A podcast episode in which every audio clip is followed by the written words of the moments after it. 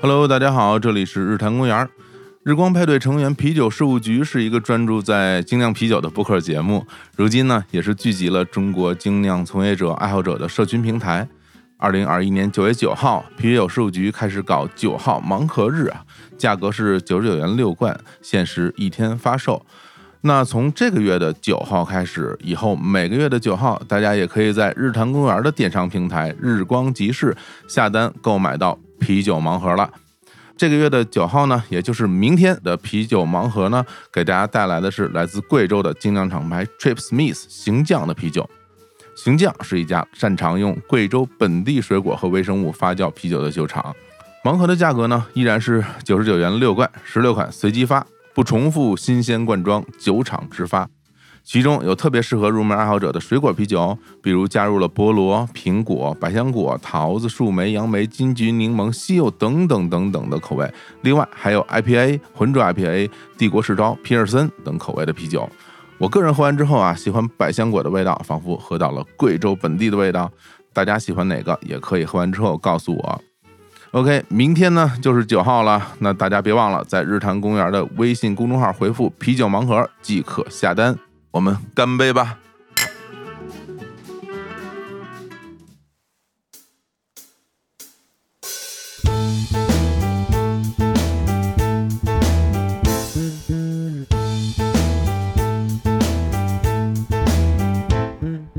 Hello，大家好，这里是日坛公园，我是李叔。我是小伙子，哎，呃， 先说一下今天的这个录音的时间啊，这是二零二三年的九月二十五号，也就是是日坛公园的七周年特别节目上线的当天，就某种意义上啊，四舍五入也算是我们的生日了。是犹记得啊，在去年这个时候，有一位老朋友声称啊，号称要在日坛公园下一个生日的时候，在复活节岛的石像前为日坛罗舞庆生。 请问这是谁呢？是谁呢？哎，来有请我们的老朋友啊，哈佛大博士张湛老师。大家好啊！大家可以想象我现在光溜的，光溜的啊！光什么溜儿啊？ 吹牛是你行，不是？咱们之前约录音的时候，我还真有点忐忑。我天，在群里边说话那叫一个横，说我让你们一打开屏幕，马上就看见。对，然后我说我天，这眼睛瞎了可怎么办啊？结果一打开屏幕，穿着毛衣呢。就不要脸。我们今天大家当然我们是远程了，是吧？然后我呢说这个也给点诚意嘛，是吧？我这等于是光着膀子开的这个视频， 我这一光膀子，对面一大毛衣，我这感觉我这 受到了严重的这侮辱，啊我赶紧我把衣裳穿上了，你看你别你别让我站起来，啊站起来还要节目呢。 怎么着我？下身是毛裤是吧？不是，问题是罗武没见着，这复活节岛的石像也没见着啊。你是在复活节岛吗？现在？我是啊我这腹肌老石像下面没信号，啊哦这你就无法证明啊，无法证明。但是据说啊，据说据他本人讲，嗯现在正在啊嗯复活节岛，然后呢，朋友圈儿也发了在复活节岛机场啊，包括和那个石像合影的，当然，咱也不排除是世界公园啊一类的这种地方啊。他说是啊，小红书盗图，然后把自己对对哎踢上去。来来来来来，距离上次一起录节目又过了一年时间了啊！张湛这一年多，其实从上次录音之前就已经在全球旅行了，然后现在又全球旅行了一年，这中间想必去了不少的好去处。要不然先给我们报报嗯菜名儿、啊，来聊聊这一年多又去哪儿了？好啊！上次跟大家相会的时候，我在希腊刚学完帆船，对然后这走了一年了，走到了当时说的第一阶段的终点——复活节岛，我也感到有点不可思议，真的完成了年轻时候的誓言啊，年轻一岁的誓言。然后呢，我这旅行我给它分了七大篇儿，就七部分。哎，第一个是欧洲篇，我先从西班牙开始，然后到希腊，从希腊北上去了东欧巴尔干，然后罗马尼亚、保加利亚，从保加利亚坐大巴进入了土耳其，这就进入了中东篇，嗯，土耳其、黎巴嫩、约旦、伊拉克、阿联酋、沙特。我在沙特还去了麦加，然后呢，这就到了二零二三年的一月初了。我从沙特就飞了新加坡，开启了东南亚篇。嗯从新加坡开始就去了印尼、马来西亚、柬埔寨、老挝、泰国、越南，到了三月初，然后从三月初去美国开会见朋友，到了大概四月初，四月初就去加勒比转了一圈，去了好多海岛，转到了大概五月初，然后五月初到七月中是在中美洲，在墨西哥、危地马拉、洪都拉斯和巴拿马，主要是在墨西哥和危地马拉待着。就是大家老觉得这危地马拉是南美，不是南美啊，这危地马拉都是中美洲。然后七月中旬就到了哥伦比亚，到现在走了哥伦比亚、厄瓜多尔、秘鲁、阿根廷、智利这几个国家。嗯，九月二十六号就要离开智利了，准备去新西兰，但是我那签证没下来，可能去不了，还不知道怎么办呢。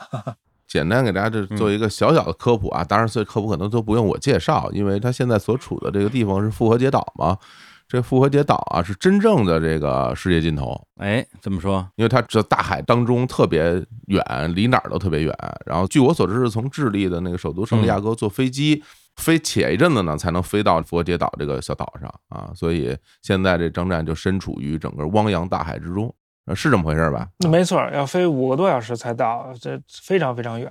而且去佛学岛，智利应该是唯一的可以去的地方吧？对，之前还有一班从塔希提，就是法属波利尼西亚飞复活节岛的航班，但是疫情之后这个航班取消了，哦所以现在只能是圣地亚哥和复活节岛往返。啊、塔希提也就是咱们所说的那个大溪地，这么说起来的话，那火总跟张湛是不是得有两年多没见了？不止了，三年了吧？哎呦，就从他走的时候就再没见着。对呀、嗯就是这样，就是最后咱们在日坛录音室，然后张湛说要出发了，然后真人就你后来见过是吧？我后我今天跟张湛在纽约见了一面，吃了一个韩国烤肉。哎呦，我真没见过了啊，到现在。然后张震还跟我说呢，说这个跑了一圈儿，人也长了很多见识，包括这个身材也消瘦了啊，脸儿也变特别小了什么的。今天这一视频。这完全吹牛，嘿哪儿小这这脸，这哪儿这哪儿小，还说自己变成 V 字脸，哎呦我天哪啊！确实，确实没想啊，确实没想，因为本来就是微脸，上回录啊的时 本候就是、本来就是微，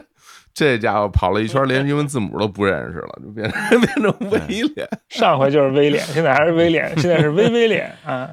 而且在纽约的时候，张湛老师不但请我吃了个烤肉，而且还没空手来，嗯，啊送了我两本在对面的鸟屋书店啊，在纽约的鸟屋书店买了两本书。哎，不是鸟屋书店，是一个韩国的一个嗯什么店，还是日本的一个 no no no，记忆国屋书店，一个日啊本书对店，哦，啊？对对对对齐对国。呀然后买了两本这个写真集送给我，哦担心我旅途上寂寞啊，让我在路上可以观摩一下。哦那两本写真集，这个尺度呢，就跟火总送我两本写真集尺度差不多吧。然后我拿着之后，我就说：“你们俩对我这么不了解吗？ 你们为什么会觉得我喜欢看穿着衣服的呢他妈不穿衣服我也买不着啊！我操， 我已经很努？”力然了后。那两本我直接就 不啊好意思，我放在纽约的民宿里边了， 我就没带走。霍老陈呢？挺好挺好，汇集后来人。对对对对对，来来来，那我们来正经聊一下啊，咱们那个哈佛大博士这一年多的世界漫游。首先，先了解一下，你去这么多国家啊，加在一起数了数，得有二三十个了。你这个签证问题怎么解决啊？对，这其实是很多人听说我在世界漫游时候问的第一个问题，就是说啊，你这签证估计很难办吧？是不是办签证遇到很多麻烦、很多困难？嗯，其实完全不是那么回事儿啊！现在中国护照的这个能力跟以前已经不可同日而语了。中国护照去世界上的发展中国家，基本上不需要就是把护照送到大使馆或者领事馆去办签证了，要不然就是免签，要不然就是落地签，要不然就是电子签。这电子签就是在网上填个表儿，交个钱，就跟网上购物一样，人就给你签证了。嗯落地签就是到了那机场现场交钱，人家就给你签证。那免签就是你护照晃晃就进去了，就啥也不用。嗯，大部分国家基本上都是这样，但是如果你还有申根签证和美国签证的话，那更多国家又向中国人打开了大门。比如说南美的绝大部分国家有美国签证，基本上就能畅通无阻。嗯，包括墨西哥，对，然后东欧的很多国家呃有申根签证也是畅通无阻，但是东欧也有免签的，像塞尔维亚什么的。哦，所以就是中国护照加申根签证加美国签证，基本上就畅通无阻，百分之九十国家都能去，但个别国家由于特殊的政治情况，它是需要办签证的。嗯比如我去那个危地马拉，就听说不用签证，因为他那危地马拉有点混乱，个人给我的反馈都不一样。我就听说有人不用签证就去了，我就也勇闯危地马拉，结果让人给嘣儿回来了，说你这不行， 回去办签证去吧。怎么？嘣儿的你啊？亲一口啊你这得要签证啊！拜拜了，您得嗯回去吧，啊这不让进。中国人还挺好啊， 危地马拉啊，我说老子有美国签证，啊说美国签证不管事儿，你 也有志气，有志气。哎，那那个申根签证和那个英国签证能够同等地位吗？比如这人他没申根签证，但是他有英国签证，这成吗？英国签证嗯没有用，而且特奇怪的是，啊，我有那个英国的长居卡啊啊，对啊，也不是长居，就是我有英国工作签证，我有一个居留卡，我那居留卡一直到二零二三年的六月份还七月份才失效。嗯然后我要去那个开曼群岛，开曼群岛不是好多什么离岸公司就在那儿设的嘛，我就想看看那个岛啥样。嗯那开曼群岛是英属的，我说我这是这英国政府发的居留卡，我还不能去英国领地，结果又给嘣儿回来了，你这也去不了，连去都没去成，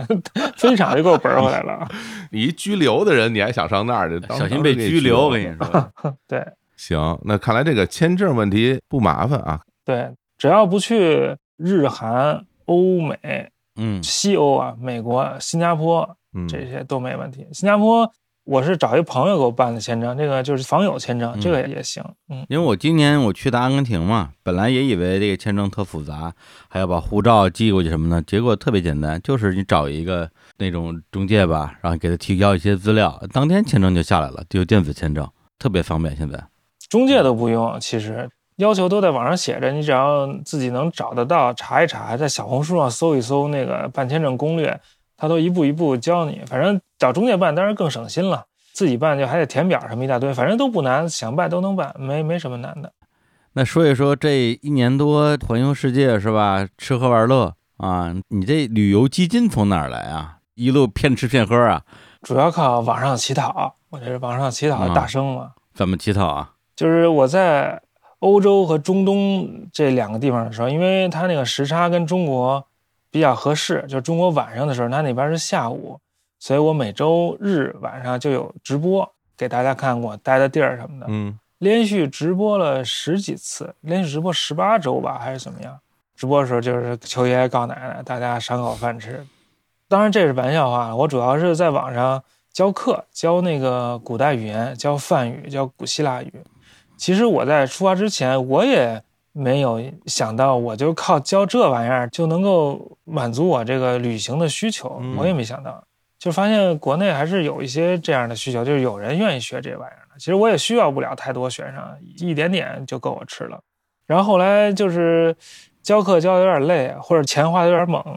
有点没钱了，就就改教英语了。教英语教了几波，主要是靠网上教课挣钱。我自己也是只有积使没有积蓄，其 实太恶心了。不是你说这英语教了之后，大家还算用得着？你说这什么梵语、什么希腊语，我看你之前好像还教过什么吐火罗语，这个学了有什么用啊？学了能吐火吗？没用啊。所以你学了你才牛逼啊！我学了英语那算什么牛逼啊？我我操！我他妈学范文了，你会吗？ 我像我教一个那个 太粗俗了苹果公司的一个哥们儿，我他妈 IT 界范文第一，世界最牛，嗯，你行吗？不过这倒是，这在苹果公司这这梵文肯定是有地位嘛，是吧？乔布斯就喜欢这东西嘛。啊，对啊，就是你到了一定程度，你就有吹牛逼的需求了。你学英语嗯没法吹牛逼啊！我说啊，我学英语，我会词儿，啊这这有啥用？老子会范文，而且非常牛的，张湛教的是什么？是古希腊语是吧？还不是现代希腊语，是不太一样的吧？这现代希腊语谁学？你现代希腊语能干啥？能跟那个希腊人聊点天儿就完了。现代希腊没有任何影响力啊。哦，古希腊对整个世界影响多大呀？啊，柏拉图什么乱七八糟的，不是，我听出来就是学的这东西越没用，就越牛逼，对有用就不牛逼了。对，你说你会范文，那我会吐火罗文，那这范文就抬不起头来了我会吐火，啊！我还会还有罗，嗯，这听着其实基本上接近那种幼儿园小孩儿之间的这种相互显摆的这种程度了。我哥哥敢吃虫子，我哥敢吃屎什么那种，然后哥哥在楼楼上喊我不敢什么的这种，差不多差不多，没什么区别。是 吧？啊就是吐不出火来，顶多吐点水，到头了吐点鼻涕涂泡涂。他妈涂点屎，差不多得了，我你你这越来越恶心了。但这趟旅行的这个这个这个怎么说呀？因为环游世界嘛，你一说出来，大家都觉得说挺刺激的啊。这两年我也是矢志于啊，矢志于环游世界，环境不太好啊。那我环游世界，比如说我更多的目的就是走走看看，呃就看看呗，因为没见过嘛。对，我不知道卡诗作为一个学者啊，作为一个研究学者，你环游世界的目标跟我们这些凡人有什么不一样吗？一样，没人不一样。上车睡觉，下车尿尿，哎，顺便照相，就这个呗，没没新鲜的。 但实际上，我环游世界是有更多的目的的，就是说，我学习的是古代世界的历史嘛，所以我就知道很多有名儿的、重要的遗址遗迹。我去过一些，但有很多也没去过的，所以这一次其实主要就是想把自己想去的、想去十几年的这些重要的古代遗迹全都去了，打通关，所以这个是最主要的目的。然后有些不太了解的、听说过的，像什么南美洲的这些，我也不太懂，反正也就是偶尔听一耳朵，嗯，那也就去去看看啊，来都来了，对吧？这中国人的传统美德，啊所以就是是以那个考古遗址和古代遗迹为主的，这个自然风光啊，什么山川河流啊，什么这我就算了吧。明白了。哦，还是偏历史人文。对对对，我之前跟那个施展老师录音的时候，然后他跟我说，他说他自己学东西除了看书以外，就是还是得需要去实地走一走。然后他说，哪怕那个地儿没有这个遗址了，但是当地这个地形啊、气候什么的，也有助于你理解当时为什么会在这儿发生这些事儿。我一想，这个也是很有道理的哈，就感受一下当地的这个状况。对对，其实去古代遗址一个很重要的一条就是去古代遗址的路，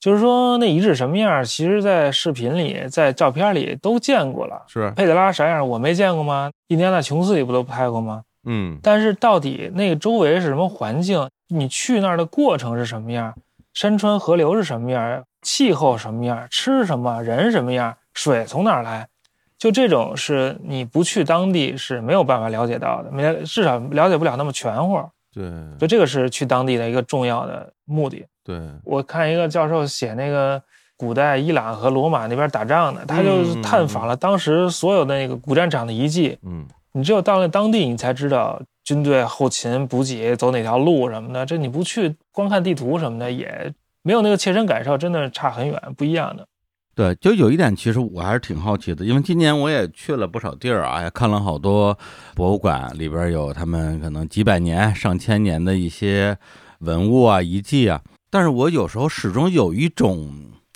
就是说有点类似于上课的感觉吧。可能你去之前你看了一点这国家的历史，然后你去那儿看见真东西说，哦，这就是书上写的那个东西，行，我见着了。就这种打卡感还是挺强的，但是并没有我想象的，或者说我想要得到的那种上头感，就看见东西之后觉得觉得特别嗨，哇，这就是那个东西啊，哇，我见着真的了。我不知道张湛作为一个搞学术的人，你这种上头感有没有？在有些著名景点儿是有的，因为这个上头感是在于我对这个东西、这个景点儿、这个地方的熟悉度。比如说，我知道它的来龙去脉，而且我在头脑中有一个整个历史的框架，就是说，在这个地方发生的事儿，在整个历史当中是在一个什么地位，而不是一个哦，我知道它发生这件事儿了，然后它跟其他有什么关联，好像我也搞不清楚。就这种不能把东西都连起来的话，就很难兴奋起来。因为很多地方是那种枢纽性的，就是节点性的东西，就是非常非常重要，在各方面都非常重要。如果看到的话，就会非常开心。比如说最简单的啊，嗯去那个麦家，那麦家中间有一个天房，然后天房上面挂着黑布，然后大家就绕那个转圈走。那个就在很多很多中国那拉面馆里就见过那照片啊，就是嗯，穆斯林去朝觐的时候，哦，中国说那个天方夜谭，那天方说的就是照着黑布这房子，所以就是在生命当中，就是已经非常熟悉的东西，见到真家伙了就会非常兴奋。嗯嗯，而且在那个卖家就是要求男的只能穿两块毛巾，就是在腰上裹一块，身上搭一块，里头不能穿内裤，然后穿一拖鞋进去转去。全世界不分那个种族、年龄、地位，反正所有男的都必须穿那，那叫戒衣。所以在那里头，就感觉大家都是平等的，反正都是来这儿朝觐的，嗯不管是真穆斯林、假穆斯林、非穆斯林，反正都是来看天方的。嗯嗯所以就还挺好的。而且在那儿也没有男女分区，像有其他的那个清真寺里是分男子区、女子区的，就是大家在不同的地方祈祷啊、做礼拜啊什么的。但是在天方就男女都在一块儿，都绕着那转，所以也就感觉连性别的区别都没那么大了。在这个信仰面前，真的是人人平等，就感觉还挺好的。哦，还真是。其实张湛说这个，我之前有过一次经历，有类似的感受，就是咱们不都小时候看三国嘛，是不是？看《三国演义》的故事，各种大战战场。然后我有一年去宜昌那边儿，然后我就看见那边有一地儿就是夷陵，哦，我就想起当时什么夷陵之战嘛，不是在那儿吗？嗯然后我就非常认真的观察了一下当地的那个地形，啊，然后这才能明白为什么当时他们这么打仗，因为那个地方就是两边都是山，然后又有河，他就得沿着这河垒一溜儿那个营，别地儿没地儿搁。所以你到了那个具体地方，你就能知道他当时为什么做那样的选择。就是你想的，当年刘备、想陆逊他们怎么在这儿打仗什么的，这种具体的地理地形就给人以场景的还原，就是你能够了解到当时的其中的逻辑。但是在这里边儿，其实我有一个比较好奇点在于说，其实我们比如出去看，除了看这些自然的，或者说看那些古迹什么的，其实还有一些东西它不属于知识类的古迹。咱举例子啊，嗯像是那什么纳斯卡荒原遗迹什么的，那线条你看见了吗？看见了啊。那东西怎么样啊？我第一次知道这纳斯卡线条是小时候看一动画片儿叫《大白鲸》，啊，然后那大白鲸里，它就里头有好多这种南美文化的元素，是啊然后那纳斯卡线条那儿对，突然地就升起来了，外星人基地就露出来了。对对对对对，所以那啊对于我来说，就是外星人基地所在地啊，我就为了看外星人，所以去了这纳斯卡啊。对啊，就是这东西它不是人类文明啊，就是在我们的概念里，包括今天你所在的这个呃复活节岛啊，咱一会儿可以单说啊，它不是地球文明，呃 对这个更诱人啊，非常诱人。那个纳斯卡线条，你说是要坐飞艇或者是什么直升机才能看是 吧？就是六人坐的那种小飞机看的，哦，然后那个线条没有想象那么大。我小时候啊听说，就是那线条特别特别大，就是对以啊至于你在地上，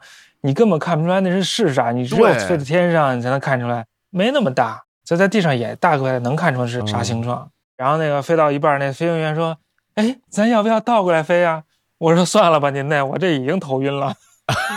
不是怎么个倒过来飞啊？头中下就是嘛，头朝下呀。” 真头冲下呀？对呀、他都绑着安全带嘛。他说：“哎，哥几个，咱要不要倒过来啊？”不是直升机还能那么飞呢？不是直升机，他妈直正常的小升机飞不机死不掉下去对吗？呀，对呀，吓死我了！哎，咱这么说，那纳斯卡线条看着是像外星的东西吗？还是说你感觉这东西另有蹊跷 呢？哪有外星啊？不就是普通人弄的吗？挺土的，土鳖形状。啊操，太讨厌了！你破坏了我三十多年的梦想，你这人， 你这个 那只有外，那电动画片里才有外星人呢，那哪有外星人？那只有秘鲁人，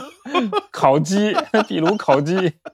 不是？那那个东西看着明显是人工做的吗？还是对啊，就是人工作，就在地上挖的那个坑啊，挖的沟啊，门头沟哦啊，一条一条的。什么玩意儿？就让你说的太没劲 了，太灭嗨了！太没意思了。不是，你说个好的，你说个好对，的你，说好的，精美 的，什么叫说一好 的，说一精美，说个你嗨的。对，你就觉得好的，就说一好的，佩德拉就特别好啊。嗯，终于说到佩德拉了。它那些真实的东西就非常好，不用那些玄的、虚的、乱七八糟的那些东西。 佩德，拉，你好好说说。我跟小伙我们俩都去过啊。对啊，能跟你对一对啊，它就是有一山谷嘛，那山谷就是特别高嘛，底下特别窄，在里头走走半天，我就特别喜欢那走半天，就啊感觉前戏特别长，特别充分。就那个蛇道是吧？嗯，对对对，你对是白天还是晚上啊？我白天走了一回，然后在那里头待了半天，我那小伙伴不出来，最后都天黑了，我就自己从那儿走出来了。哦，我们俩当时是白天走一回，然后晚上又走一回，对，晚上比白天感觉更好。对，晚上专门又去了一回，哦，他们晚上还在路上放那种小蜡烛，还有小灯笼什么的，对对对对对把那路还对照亮一点点，对但也不是很亮，对，但是就特有感觉。关键是他把那个气氛烘托到那儿，你就越走越想看，越走越看，最后就突然出现在你面前，就真的是对，因为它那个窄窄的蛇道两边都是峭壁嘛，特别高嘛，对，三十米还是多少对米？几十米？你眼前就只有这么一条路，你什么也没有，你就只能往前走。等你走走嗯走走走，最后啪一开一座城，凿在山上岩石上的，我操，那个太震撼了。对，而且这个东西它我觉得很像是说你去等待一场大秀，等待的时间越长，你的心理预期就越高嘛。嗯，就是你到底有多精彩啊，值得我等这么长时间？实际上到最后，你反而会产生了一种怀疑的心态，啊就这个地方值不值得我走这么长的路去寻找一个所谓的世界七大奇迹？但是等到你最后看到那一眼的时候，你就看哇，太值了，就那种爽感就无与伦比。对对对，而且佩特拉的好处就是它不光有那么一个东西，它这里头还有好多东西呢，都特精彩。但是，一般在外头宣传片里就看见那一个立面嘛。那嗯其实它里面还有好多建筑啊、庙啊什么的，还挺好玩的。里边还有啥呀、您给说 说。就类似嘛，差不多嘛，都是石头上雕的大建筑 嘛。哎呀，这这还这这还得，就你这样网上乞讨，你能要着钱吗？你说的这 东西，特能要着钱，特好。哎，哥们儿，看这真好，应正应了中国一句古话，真鸡巴好。 啊有这个啊 文化水平掐 了，还乞讨呢？呃里边还有一些那种什么陵墓啊什么的，是吧？嗯，啊，我觉得其实它足够好，可能也是因为它真的够大，你会想象它很壮观。但如果尺寸不够大，嗯你可能就觉得失望嘛，对吧？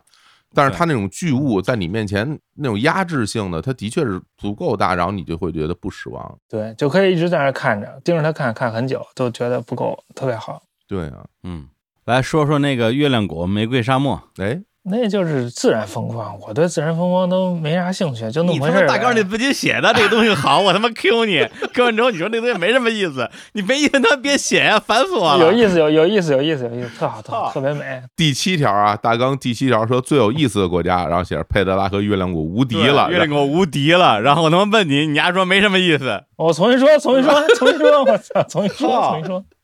别聊了，操，气死我了。那除了佩德拉，还有什么好玩的地儿啊？有一些自然风光还是让我印象深刻啊。虽然我一般也不去看啥自然风光，但是有时候咱都来都来了是吧？这么著名，当然也看一眼。在危地马拉就是看了几个那个自然景点，哎，你不是被奔儿回去了吗？对啊，不是没让你进，不是我去，我就老老实实办签证嘛，办完签证还是能让我进的。那危地马拉人民照章办事嘛。哦，然后就去危地马拉看了一个湖，还看了一个山。那山是一个火山，叫伏埃狗。那伏埃狗就是火的意思，所以这山其实就是活火山，一个叫做火的火山，相当于一个叫做湖的湖，一个叫河的河那种感觉。嗯，那个山的特点是它是一个死火山，但是在它对面就很近是有一个活火山，它那活火山是每十分钟甚至五分钟就小小喷发一次，就冒点烟儿什么的。哇哦，有的时候还冒大一点儿，所以晚上就住在那个死火山的靠近山顶的地儿，就是面对着那个活火山，就能看到它喷出来火呀，还往下流啊。但是这离得非常非常远，看见一点点。第二天早上四点钟起床，爬山爬到顶儿都快累瘫了，然后就发现对面那火山不断在冒烟儿喷烟儿，就还挺好的。因为我对那个火山挺有兴趣，我就觉得那是地球生命的表现，就地壳运动嘛，地质运动。嗯，才造成了火山。就地球在活着，地球还在动嘛，山在升高，然后板块在移动，有地震，有火山，嗯，这是地球生命的体现。然后我还想看那个流动的岩浆，到现在还没看到，我以后找机会看一看。哇，等于当时你就住在那个火山的山上是吗？这样理解？对，就是第一天先爬到那个快到山顶的地儿，有一个营地，然后在那营地里睡一宿，第二天早上起来，然后我那天也没睡着，有点冷，早上四点钟起来也不给饭吃，就没吃饭没睡觉就往上爬，然后那个海拔三千八四千左右吧，就是也挺累的，呼哧带喘的，我这老胳膊老腿儿，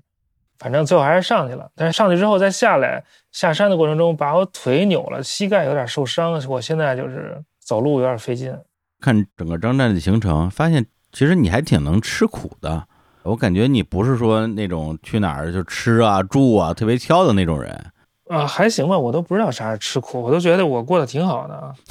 真的真的。对，就不是说非要住好酒店，然后吃的特好的那种，有的吃就行。我感觉你就是我还行还行。其实很多真正吃苦的人是住那个青旅，跟人家一块儿住，住宿舍那种。但我就不能住青旅，我都是单独住的，还挺贵的。其实我吃饭也还行，但是我也不是特别注重吃，我觉得我也不算特苦的吧，反正自己不觉得苦。反正我觉得张湛不是那种苦行的那种方式，我也见到过有人出去玩儿，他肯定是要去，嗯，怎么说呢，就被吸引吧，就被吸引到一些可能住宿条件不是很好，然后吃的挺费劲的，或者说一天可能只吃一顿，类似于这种状态。但张湛还是一个正常的生活状态我也一天吃一顿，啊，不 然微微脸哪儿来啊？放哎呀，你这这这这这这，不要提你的微微脸了啊！我觉得，反正我看你什么住的吃的都还行。对，还行。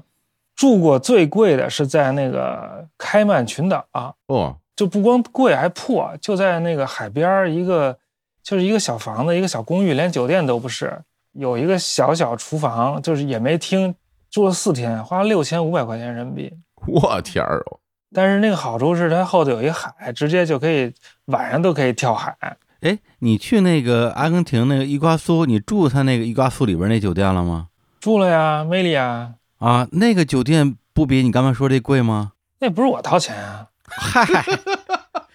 那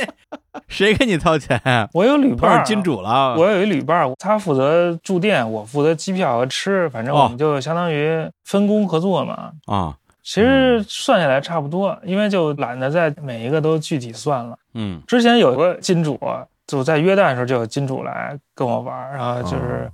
都订五星级酒店，我也享受了一把，啊知道利兹卡尔顿长什么样儿。啊，是阿拉伯人吗？嗯 中国人，中国哎人呀啊， 还 这本地金主，我天，对啊，本地就是有钱啊，是吧？虽然约旦不产石油，但也挺富裕的嘛，是吧？本地金主代价有点大，可能不是，我想问问那个，因为开曼群岛不是特有名吗？刚刚你也说，咱们都知道，就是好多那种大公司等于把公司开在开曼群岛，是吧？在那儿注册，那个地儿当地什么样啊？就是一普通的度假海岛，没有什么特别的。然后就吃饭有点贵，我嗯吃了一顿饭，我就可能点的有点开，就一个人吃，吃了一百多美元，而且开曼那儿用的钱也有点贵，哦，反正物价有点贵，在那儿能潜水，我在那儿还潜了个水。哦，它就是一个度假海岛吗？它就是典型的那种度假海岛吗？对，根本就没有什么写字楼啊、繁华大都市啊，根本就没有啊，就有点儿度假村什么的。游客多吗？游客都是那种老年人来躺平晒太阳的，哦，不是都是老年人吧？反正就是好多都是那样。哦， 我想象开曼群岛就是有一个小屋子，上面挂了一百多家中国公司的牌子，对啊，不都在这儿开公司 吗？美国好多公司也开在那儿啊，对啊对对，注册地址，这都是。很平静的一个小海岛，很平静，呃，说英语。哦，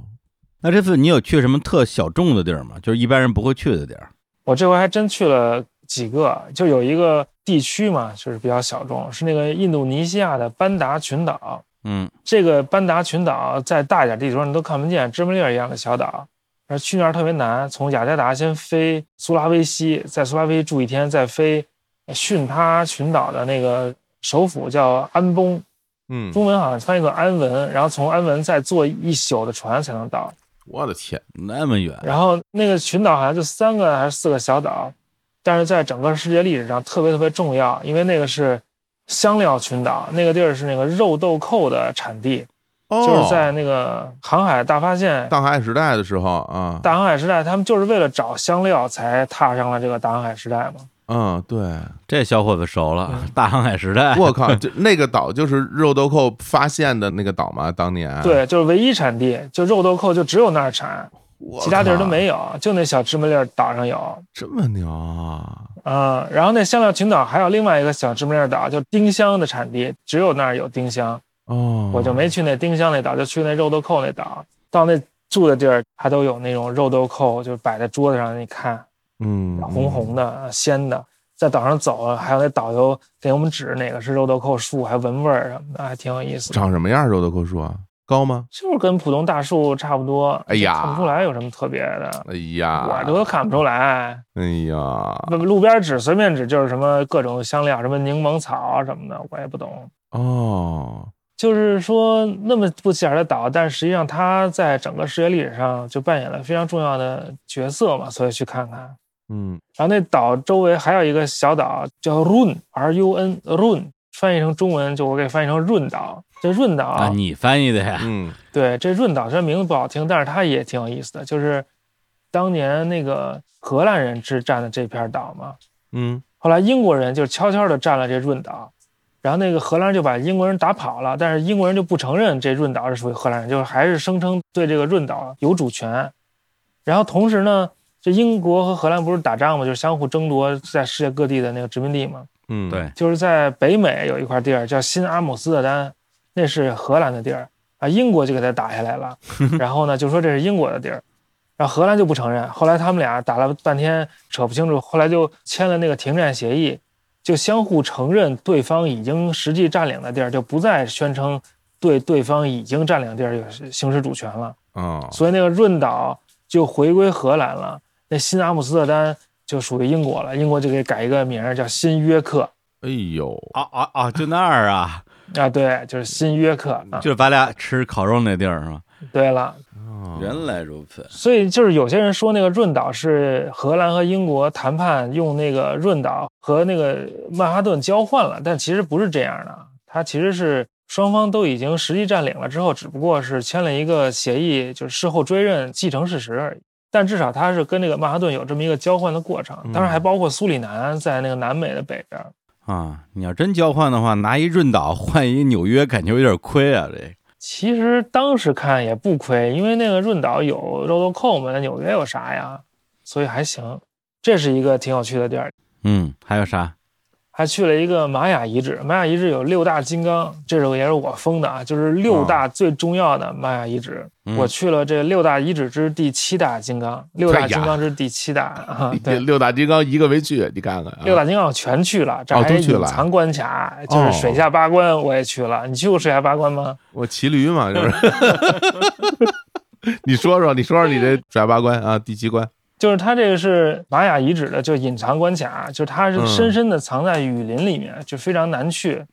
所以要先坐车到一个鸟不拉屎的地儿，在那儿等着，是在墨西哥是吧？在墨西哥，对，三点半有人来接，三点半还是四点半，迷迷糊糊的得拉过去，就现在通车了，所以还好一点儿，嗯去那儿看了，叫喀拉克木了，当时也是特别兴盛的一个地方，它和另外一个在那个危地马拉的遗址叫 Tikal，相当于玛雅世界的长安、洛阳或者伦敦、巴黎，就那种双雄争霸的那种地位。 嗯，然后在那儿还看到了很大的遗址，它就比那个整个雨林还高嘛。到那个遗址顶上的时候，就能看到一望无际的雨林。然后那雨林里面还有猴子，就那个叫吼猴，那吼猴叫声是就特别恐怖那种，哎，就像恐龙叫那种。哎呦，这叫还挺俏皮，还好猴，哎啊， 张湛说来我们一起，那边还有好猴，有点嗲，我这 哎，不是那个你说这第七大金刚，它其实是一个建筑遗址，什么是一个城的遗址对，就是有啊好多那玛雅金字塔，是一玛雅金字塔群，嗯，哦，它是真家伙是吗？就是当年是的是真，真的，是真的，真的，哇哦，对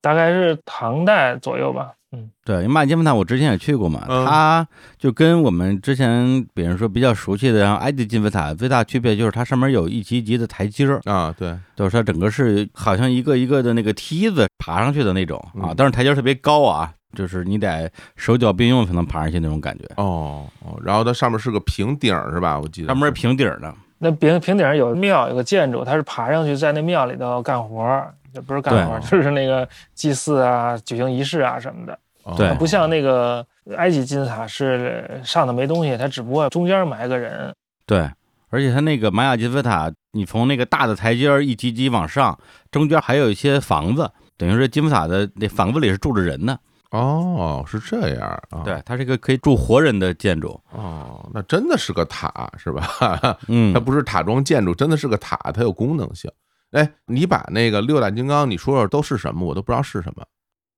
啊，这我一下也说不出来。有一个齐秦伊察，嗯，反正都是那个呱唧呱呱唧呱的名儿。危地马拉有个 Tika，然后那个洪都拉斯有个科潘，叫科潘。啊，这六个不都是在墨西哥，就危地马拉、洪都拉斯都有是吧？呃，墨西哥有四个，四个金刚加一个隐藏关卡，然后洪都拉斯有一个，危地马拉有一个，洪都拉斯那个和危地马拉那个都非常非常非常壮观，非常大，非常好，就非常值得，就仅为了那一个遗址去那个国家。嗯，大家如果想听张湛正经聊这个玛雅文化，可以去听他在莫西姐生活跟英姐聊那期啊，这是畅聊了一期玛雅文明。在聊那个，我还没完成通关呢，我今天已经完成全通关了啊，全收集白金奖杯。那那个感觉玩的不错，有没有玩的不太爽的地儿啊？想听你喷一喷啊，想听你吐吐槽土土石，啊。嘿，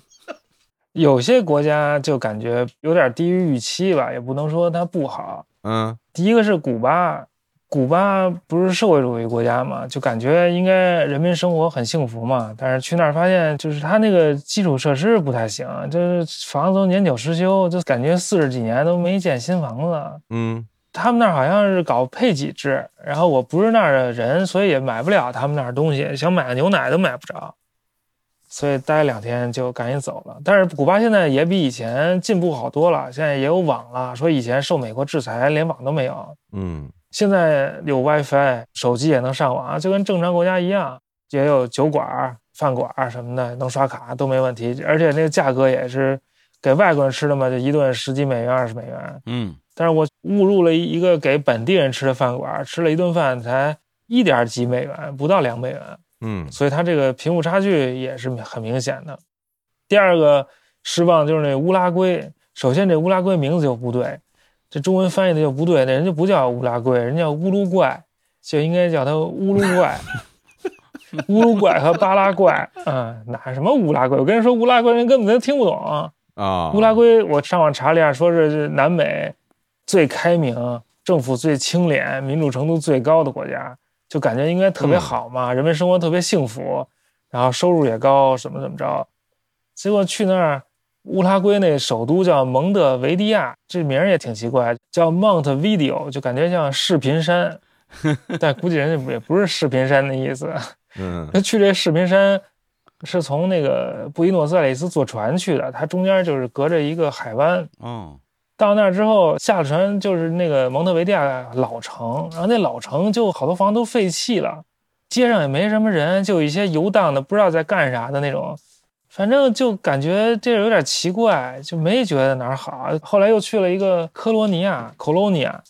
就在那个蒙特维迪亚附近的一个什么殖民小城啊，说是还世界文化遗产，就感觉跟农家乐似的，就也没觉得有啥，还满怀期待，关键是期待太高了。所以跟大家分享一个幸福的秘诀。幸福的秘诀就是低期待，就是你只要期待够低，你就不会失望。那你本身想去乌拉圭看什么呀？有目的吗？当时去之前？嗯没有特别明确的目的，就是听说是特别好嘛，听说南美最佳国家。我看看这最佳国家到底长啥样，就发现没什么特别的，因为乌拉圭的那个人口特别少，嗯，所以它其实也发展不了特别厉害，应该是哦，五百万人还是几百万人？你这从哪儿听说的乌鲁怪是南美最佳国家呀？维基百科呀，维基百科。啊，我觉得一般而言，大家一提到说南美比较好的，都是什么什么智利啊，什么阿根廷是吧？说不错啊，谁说乌拉圭不错？阿根廷都阿根廷货币三年贬值一百倍，这还不错啊，这都过不下去了，根本就啊是吗甭过了，全都算算了吧，哦，不是三年，反正就近十年吧，近几年贬值一百倍哇，啊，特别恐怖。哎，那你实际玩下来，你感觉南美最好的国家是哪儿啊？嗯，最好国家阿根廷啊，你嘿 我操， 什么玩意儿？什啊么说说话都没个谱， 说话如果放屁， 真是的。来你给说说。嗯因为也是那个期待低嘛，就觉得这国家。那货币都贬值成那样了，那肯定是人民生活痛苦不堪，然后民不聊生，黑市对啊横行，然后犯罪猖獗，麻袋装钱是吧？津巴布韦，全是感觉那个，而且听说不能刷卡，只能那个用美元现金换，而且说什么只有没有折痕的一百美金，啊，哎呦，有折痕的还给你 打折，都听说是这个。结果到了那儿一看，完全不是那么回事儿啊！就是它为什么只能用美金换，就因为它官方汇率和它真实汇率有一倍的差价。嗯，它官方汇率是大概三百五对一美元，但是它真实汇率是七百阿根廷比索对一美元。哦，到那儿发现就是在阿根廷刷卡是按照真实汇率给结算的，不是对按照官方汇率给结算的。然后呢，它因为这个汇率崩溃，所以这个物价飞涨，但是物价飞涨有的时候它跟不上那个汇率贬的速度，所以它特别便宜，就感觉。对，去过超市买个东西才几美元，三五美元、七美元就买一兜子，当然我们也没买什么贵的。对，因为今天我在阿根廷前后待了差不多快一个月，我也特别喜欢阿根廷。然后你说的那个汇率的问题其实特简单，如果你要是正常刷卡的话，那差不多就是一比二十八吧，就人民币嗯，买东西就觉得好像还挺贵的。但是阿根廷，比如说布宜诺斯艾利斯有很多的那个中国超市，啊，你找那超市老板就直接拿人民币，就是微信给他转账，他就给你换那个阿根廷本地的货币，就能换到一比五十，基本上就是差一倍。然后你再拿你换来的这个阿根廷的现金去买东西，就巨便宜，买什么都巨便宜。就我到的时候，就感觉这政策跟你那时候已经不一样了。哎，我到的时候刷卡都刷的是真实汇率，都不啊真用的去呀换现金啊也就差半年啊，这个对，而且那个阿根廷人民就也不觉得他们生活困苦，每天就感觉都是特别开心，街嗯上也没有人那个愁眉苦脸。嗯，然后我看有新闻说，那阿根廷因为汇率贬值，阿根廷人民就是猛吃，都去饭馆，饭馆就排大队。然后有一个牛排馆叫东呼利奥，就号称南美第一牛排馆。嗯，我们说那个豁出去了，我们去排一队吧。结果到那儿一看，人说你那连排队的资格都没有，您回去吧，已经预约到十一月份了，哇，根本就吃不上。然后去别的地儿排吃饭也是排大队，连吃个什么韩国烤肉都没地儿，都吃不上，给我气得够呛。哦，所以那儿就是生活特别红火，而且又便宜，然后人又开心，还去那个看他们跳探戈，本地人就是自己跳探戈，就舞厅那种，你知道吧？对，有一个现场的乐队，那乐队这这拿一小小风琴，那按键那样噔噔噔噔噔噔，就特带劲。然后那一帮人在那儿跳，然后那跳的呢都闭着眼睛跳，我就第一次知道这个趟着就是趟着趟着走，是吧？啊，是啊，也可以睁着眼啊，也也可以对闭着眼都行。我就觉得俩人一个得睁眼吧，好像俩人都能闭着眼跳，这是咋回事？我也是不懂啊。所以那个埃尔帕西诺在那个《闻香识女人》里能跳探戈，我今天算是明白了。嗯，人就是闭眼跳。嗯，后来还去那个《春光乍泄》里出现过那酒馆儿，嗯，就感觉是那是骗那个外国人的嘛，说对，一个人五十美元，都这么说。我觉得还挺贵的。去了之后发现有一老大爷在那唱歌，唱的也不咋好听，结果这什么呀？这不骗人的吗？给一杯酒，一个小哥给我们端酒来，喝一会儿，哎，那小哥开始弹钢琴了，哎，一会儿那小哥又开始上场跳舞了，跳的还挺好。一会儿又来一对儿跳舞的，好嘛，一大帮人给我们演出，一共没几个人看，跳一半儿还教一点儿怎么跳探戈，教个十分钟。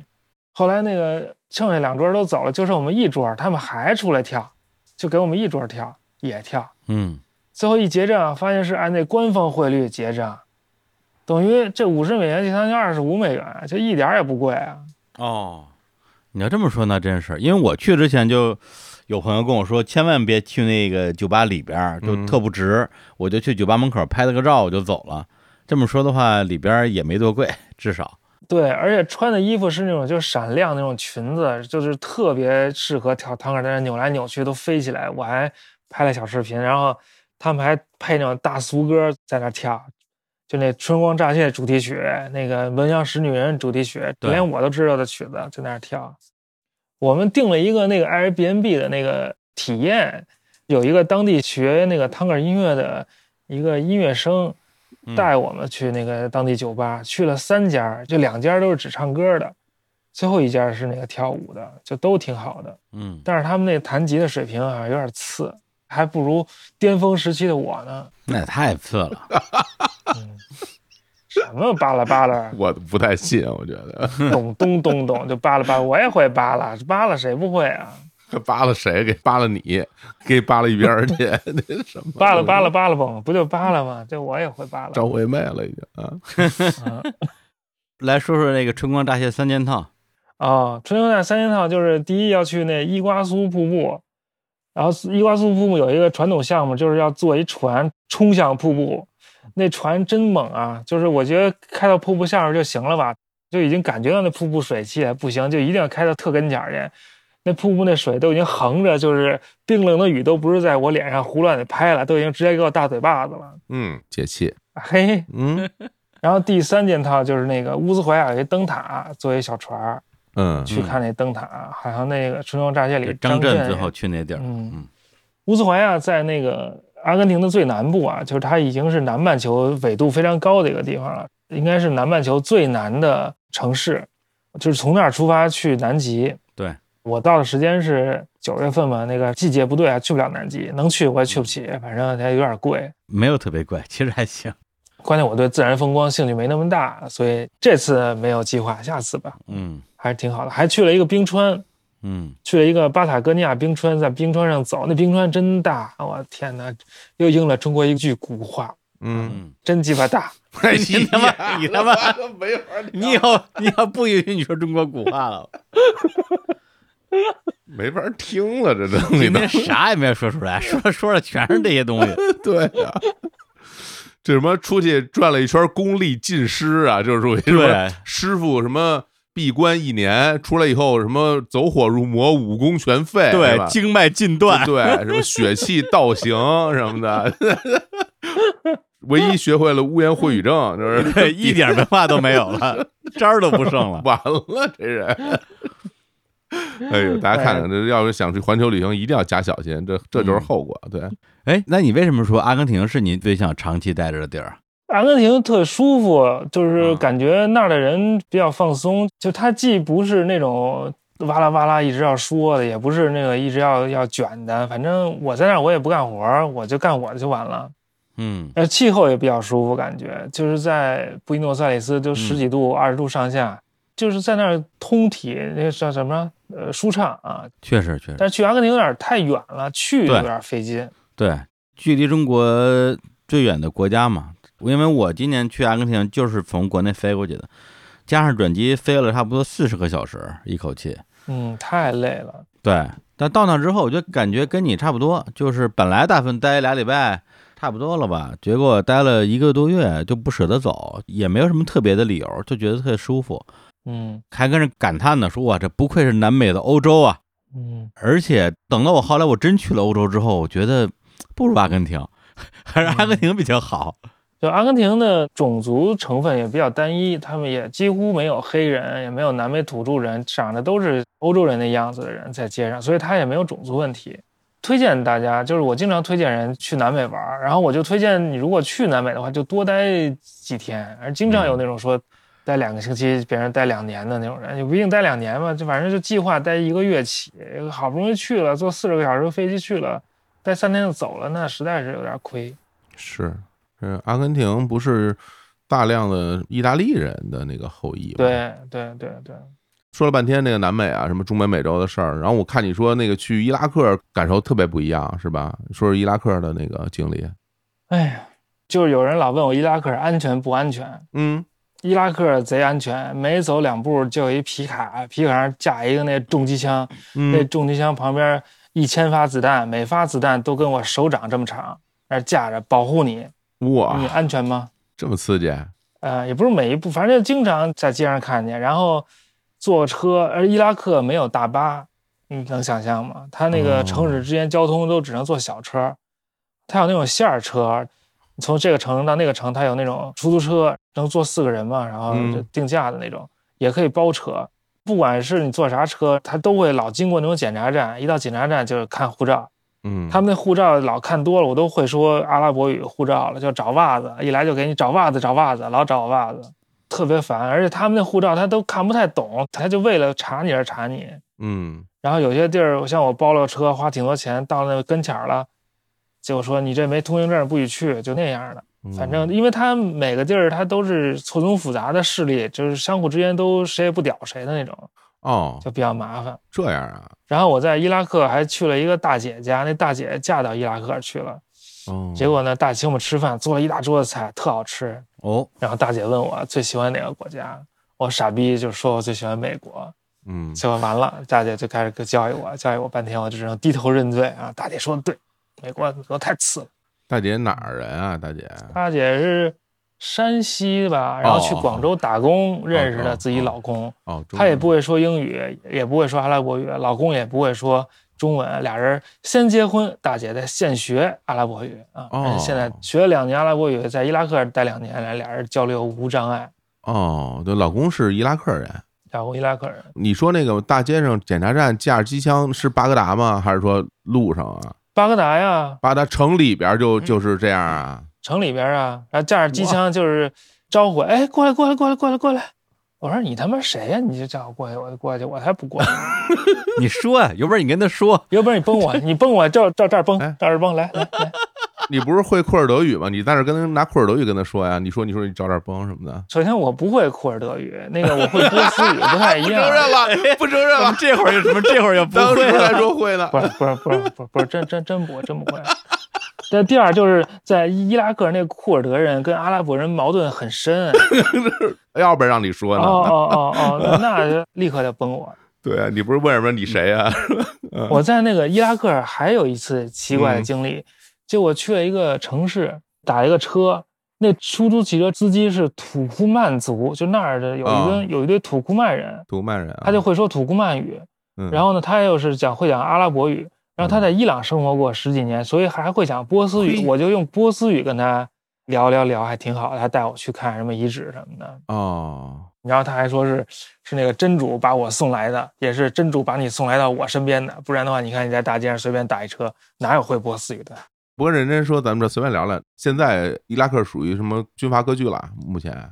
按照你这说法，嗯，他不是军阀割据，他是那个嗯北边库尔德区，它是基本上自治的，其他区呢就有各方势力，但是总体还是归那中央政府管的。但是伊拉克嗯它内部有一些伊朗人的势力，就是伊朗民兵还是什么，就是有一些地儿挂着那些伊朗领导人的照片什么的，就伊朗人管的地儿，哦哦哦，所以它那里头比较错综复杂，我也搞不清。但是没有到军阀割据那么严重，只是库尔德斯坦是高度自治，明白了。等于说，其实那就是有三方势力呗，对吧？对，基本上就这么回事儿。就是跟伊朗交界那块儿，就是波斯人就那块儿是吧？有影响力。不是跟不是伊朗吗交界那块儿，其实我也说不好，因为它跟伊朗交界挺长的一块儿，它北边是库尔德斯坦也跟伊朗交界，啊所以那块儿就是库尔德人。嗯，他嗯伊朗人控制的地儿不是说只跟伊朗交界的地儿，他就是哦一块儿一块儿的，明就白是了小的飞地那种的。咱们那个，咱再话锋一转，是吧？咱们说了蓝莓啊，我觉得呀，啊也别他妈话锋一转了。啊，呃，在张震老师提供的大纲里边的第十五 条，我他妈的也不假装很自然的问了，你跟他来一趟没有用。我要说的也是，这第十五条咱们就转到东南亚去了哈。 对你照着大纲问他说，哎，你你有什么感动的事儿？他说我没什么感动的事儿。我说你大爷，你他自己写的感动的事儿，我直接 Q 你来，啊！印尼的出租车司机为什么？你怎么感动的？说吧，播客技巧，没有技啊巧。嗯来，就是我们不是去那个班达群岛嘛，其实也不知道到底怎么去，当时也有点迷糊，因为还有飞机可以飞过去，还有船，也不知道怎么着最合适。到了那个安崩，就是他那个区的首府，就在那机场啊、就有一个出租车司机听说我们去，说你跟我走吧，我知道怎么去，我就我们就跟着走了。然后那司机就说：“你先买船票。”然后就买船票。买船票说：“你吃饭吗？”说：“吃饭。”拉我们去一个饭馆吃饭，吃完饭还在那儿等着我们呢。等着我们之后，又给送上船。嗯，送上船还给交流好了，就是那个船都是大通铺，他还找了一个那个小间儿，就是船员住的房间，还是船长住，还是我也不知道，反正就那种船员宿舍似的，就是一个单间儿给我们住。然后呢，又说那你要去那个半大群岛，你要干嘛？你要潜水吗？你要找地儿住吗？说要找地儿住，要潜水。说行，我给你安排好了，到时候有人接你们。我们下船，找着那个接我们的人，然后给我们领到那个住的地儿。那住的地儿还越走越远，我还就心里有点打鼓，我说这说是不是给我们安排一个啥黑店呀？结果没想到那住的地儿是一庄园，特别好，哦特别漂亮。然后负责那个庄园的那个老板娘也特别好，在那儿什么喝啤酒，你就自己从那柜里拿就完了。自己房间上记账，说我拿几瓶啤酒，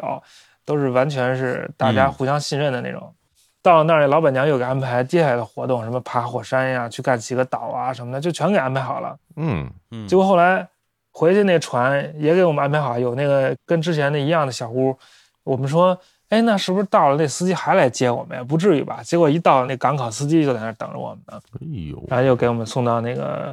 酒店，然后第二天又送到机场，反正就全给安排明白了。嗯，反正我就是完全把自己交给别人的那种人，反正人家最后就都给我回报都特别好，我就觉得没有辜负我对他的信任。那最后，后收钱，我还跟他反向砍价，然后给他多给点钱。那这趟玩下来没遇到什么糟心的事儿吗？糟心的事儿有一点点吧，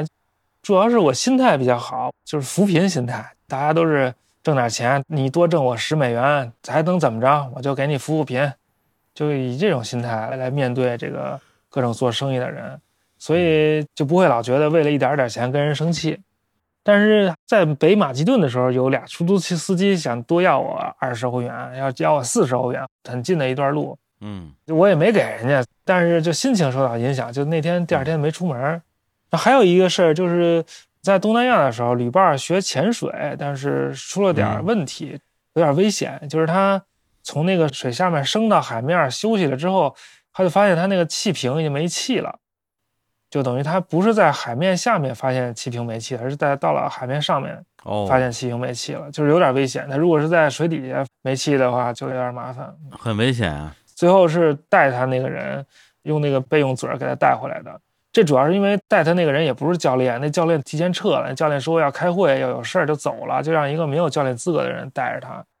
所以就是还是因为不按照操作规程出了点意外，但是有惊无险吧，没有真正受到伤害，所以还行，嗯其他也就也就没有啥了。等于这趟没有碰见过什么偷啊、抢啊、骗啊这些事儿，因为我之前我在墨西哥城还碰见那个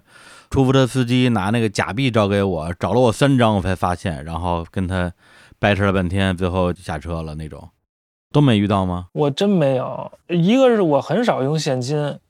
只有像在伊拉克就必须用现金。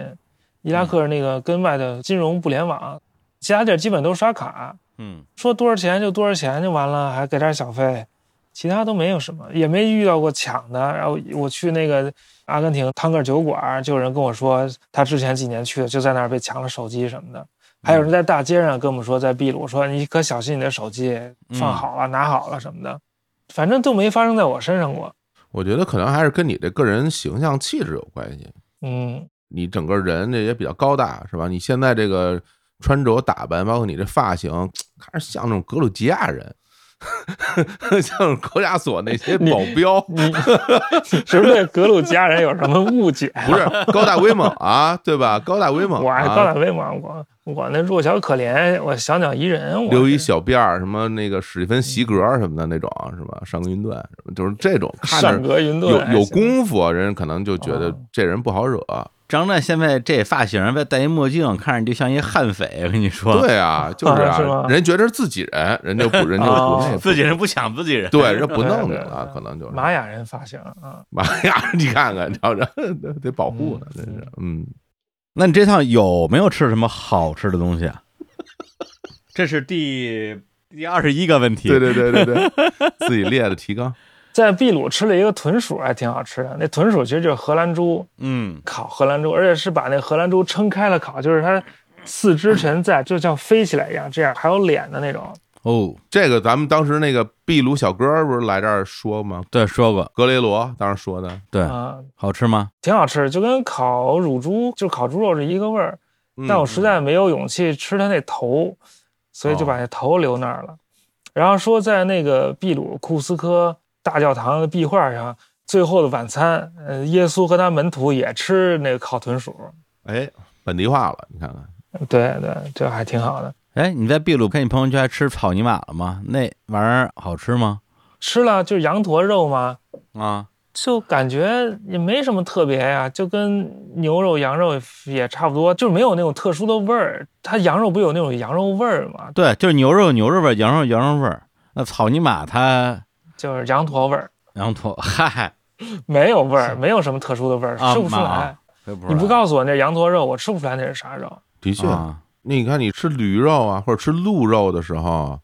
没有觉得有什么特别我觉的得嗯你要让我说，我觉得驴肉、马肉都有不同的味啊，儿，有味儿啊，哎我觉得有味儿啊哦。比如驴肉、马肉，你让我吃，我能吃出来。哦哦，有那嗯那还是比较敏感啊， 还是吃的比较多，我觉嗯得有可能啊。其他也就没有什么特别。我就在那个巴厘岛，我想组织一个聚会，就当时还在风控期间，我就说咱们春节要不然冒险出来在巴厘岛聚个会吧。嗯，聚会还起了一个主题名字叫 “Just Fuck It”，结果这个发出去了，还受到一些好评，我还花钱画了一海报，就请画家给我画了一海报，嗯，最后来了一个人， 就冲着你这名字来的，就冲你来的，我告诉你，一个女生带了一个台湾的女生，哎呦俩人来的。嗯然后我们就在那个旅店老板那儿，春节嘛，旅店老板请客吃火锅，我们就一块儿吃了个火锅，还有其他的客人。嗯嗯，后来我就说，那人好不容易来了，我也请他们吃顿饭吧，就就让他们挑地儿。那台湾女生特别会挑地儿，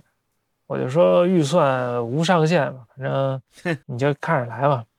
也别无上限，可能两万块钱、一万块钱到头了，我也吃不起了，吃不了太贵了，不是两万什么钱？人民币啊。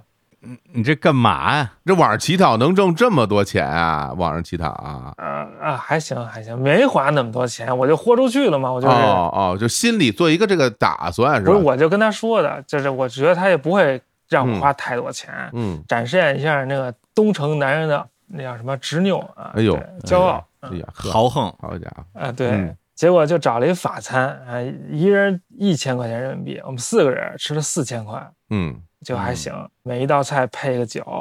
然后有一道菜还是那个小鱼儿鱼片儿，然后搁在那液氮里面涮吧涮吧涮得硬，还主厨给我们弄，就对那顿饭印象比较深刻。嗯，它除了贵，它好吃吗？好吃，我也不记得啥味儿了，就是还行。哎呀，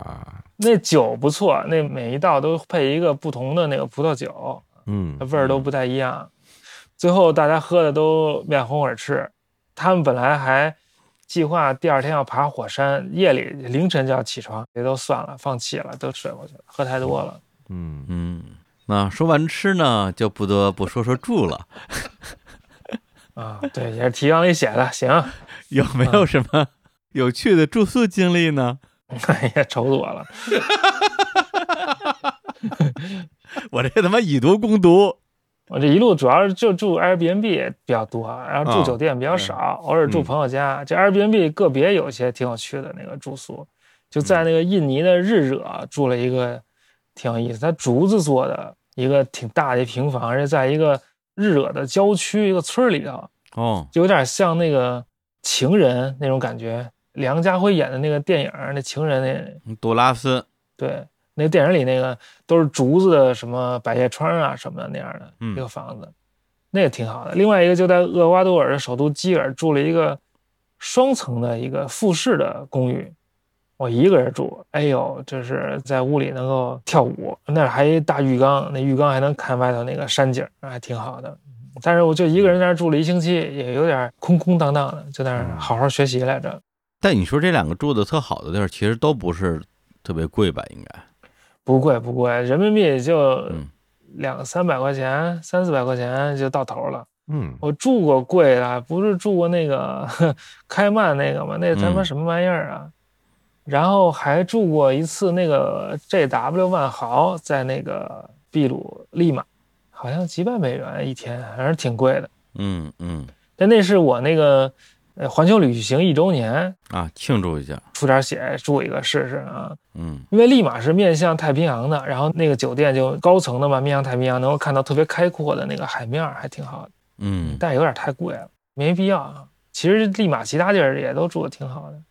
利马我待的挺长，待了一个多月。啊，待那么久呗，立马，对，因为要去马丘比丘，但是马丘比丘没有票，去不了，所以就一直等着，在那儿等着它有票的时候才能去。就买了一个八月底的徒步去马丘比丘，四天徒步去的。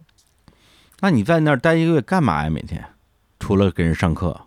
上课其实也上不了多少啊，我还学习呀，我还那个打星际啊。我孤单的时候主要靠打星际，嗯星际二打来打去，打了好几千盘儿，也还是那分儿，也上不去。 呵呵我输输赢赢，星际给我带来的那个快乐非常少。打输了肯定不开心，打一特菜的你赢了也不开心，只有打那个水平特高的，你在艰苦当中赢了才开心。但是艰苦当中一般都会输，都不会赢，所以。嗯，你打 星际，你在东城你也可以打星际啊，你也没必要非跑到利马打星际去啊。嗯，但利马打的是利马星际嘛，啊，还行什么？用立马的网是吧？这什么呀？啊，对对对， 哎，那合着这一年你也没搞啥学术吧？哎，对啊，没搞是在美国参加两个会嘛，那都是以前做的东西的那个成果，讲了两下，其他的没有。在旅行当中没法做学问，没法踏踏实实看书什么的。嗯哦，但是我还上点课，我上了一个我一个同学在网上开的一个课，嗯，他讲那个比范文还古的范文，我还学了两两节课，学两节课就不学了啊，但是也很有收获，非常有收获。做学问还得等回北京啊，嗯，我这还手上还有本书要选呢。啊，我我活子我们俩问题，我累了，让我歇会儿。行啊，那咱们第二十， 没有没有没有，哎，我觉得是这样，就是因为你你跑这么一大圈儿，然后那你那护照有没有弄满啊？就上面盖章哦这那的，啊因为我护照出门之前就已经满了，嗯所以我是在出发之前就是换了一本全新的护照，嗯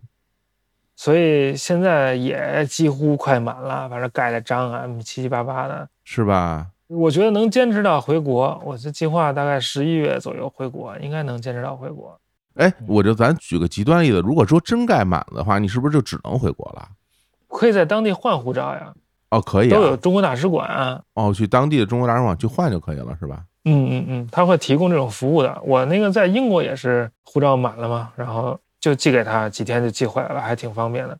我现在护照上写的签发地是那个中国驻大不列颠联合王国大使馆。哦，等于说你哦出发时候，因为你从那个英国那儿走的嘛，是吧？当时嗯啊，从英国出发的，对所以就在那儿换的。当时不是还怒喷了一下人家这不好那不好，然后就哎，不好意思，还挺好，挺好，挺好。不回去了吧？是不是不回去了？不在那儿上班了以 后？。呃，目前看是不去了，这也说不好你看这话说挺活，你看看啊，这个。对对对对，哎人要死皮赖脸让我去呢，哎 对呦，吧？不不要走的时候说，哎呦什么什么这屎的同心的圆同，心圆， 我这个记得分清楚啊，这一圈都是里边还是啊，这好家伙， 让我去当袁心，我可以。你看看现在这一一脸谄媚，我当年还圆心的开曼群岛都不让你进，还圆心你还？嗯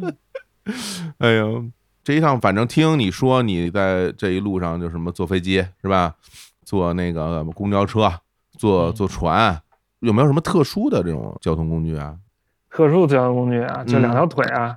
就走着啊？对，因为去了一个那个印加小道，是南美最著名的那个徒步路线，嗯，就从库斯科走三天，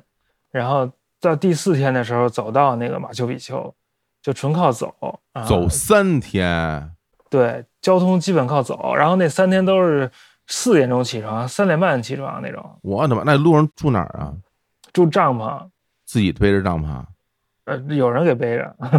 哦，，他那个好处就是是一帮旅行者吧，就比如我们有十一个旅行者，嗯，然后有两个导游，然后有十九个背夫啊，全给背着，然后到地儿他就给你支好了，那弄好了，你就用就行了。但是一样还是条件非常艰苦，是因为只能走是吗？没有别的办法是吗？有小火车呀，可以坐车，但是我没买上票，他那个每天都定量的票，那票都卖光了，买不到那个票。哦，想看马丘比丘就只能那样走，或者就等到更晚，什么十月、十一月再去。哦，我天，听着有点太辛苦了。那还翻过什么四千两百米海拔的一个山口，嗯，然后我腿不是坏了吗？我那是啊膝盖在之前危地马拉就受伤了，在爬这山就受伤更严重了，就是都得跟老头儿一样走走路，就拿拿那个拐杖的那种。登山杖，对对对，就是一戳一戳，有一条腿完全不能吃力了，已经妈还呀，挺严重的，嗯，还得各种吃那个止疼药啊什么的，